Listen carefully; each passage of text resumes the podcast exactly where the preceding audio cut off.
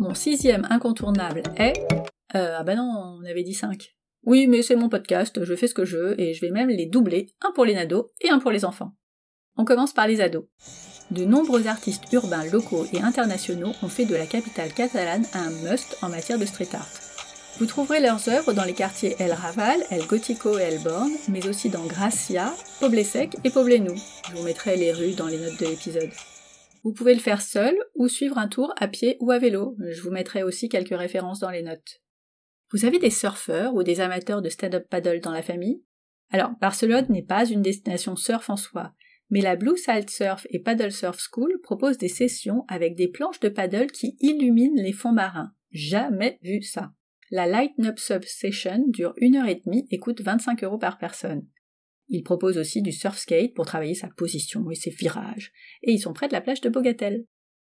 Si, comme moi, vous avez des fouteux à la maison, impossible de faire la passe sur le stade du Camp Nou. On a fait carton plein quand on leur a annoncé que nous irions voir un match Barça-Valence dans le stade mythique. Bon, ça nous a coûté 200 euros pour des places tellement hautes que t'es obligé de regarder l'écran géant pour savoir qui fait quoi mais les enfants étaient au taquet. Résultat, pour ceux que ça intéresse, 2-1 pour le Barça avec les buts de Suarez et Umtiti, ce qui est plutôt sympa quand t'es spectateur français. Ça reste leur meilleur souvenir malgré mon super programme, mais pfff, quoi Les tarifs classiques aussi entre 19 et 99 euros. Mais bon, à 19 euros, tu dois être encore plus haut ou derrière un pilier, sinon je vois pas. S'il n'y a pas de match, vous pouvez visiter le stade, les vestiaires et le musée. Les billets sont à partir de 28 euros.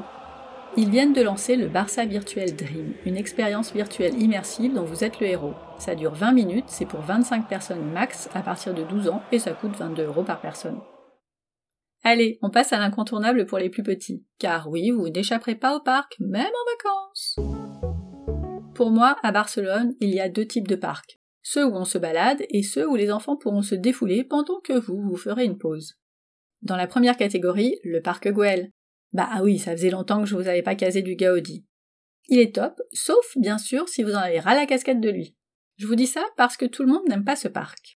D'abord, l'entrée est chère, 10 euros pour les adultes et 7 pour les 7-12 ans. Ensuite, le métro n'est pas à côté, mais vous pouvez éviter les 15 minutes de marche en prenant le bus 24.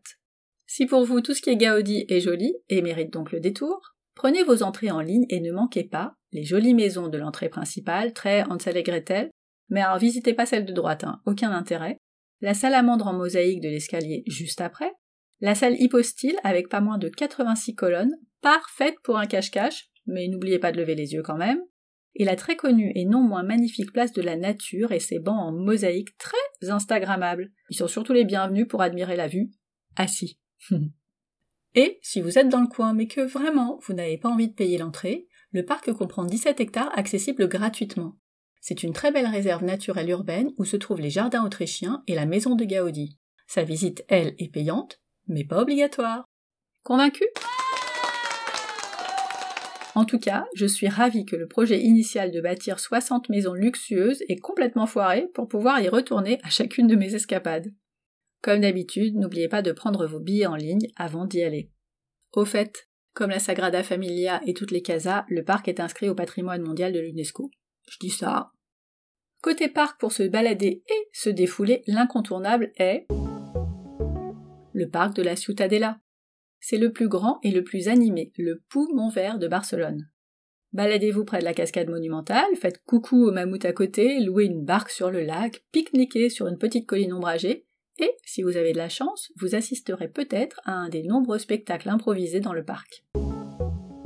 Très différent et complètement atypique, promenez-vous dans le labyrinthe d'Horta. C'est un labyrinthe de cyprès dans lequel se cachent de magnifiques camélias, un pavillon néoclassique, un petit canal et même une aire de jeu.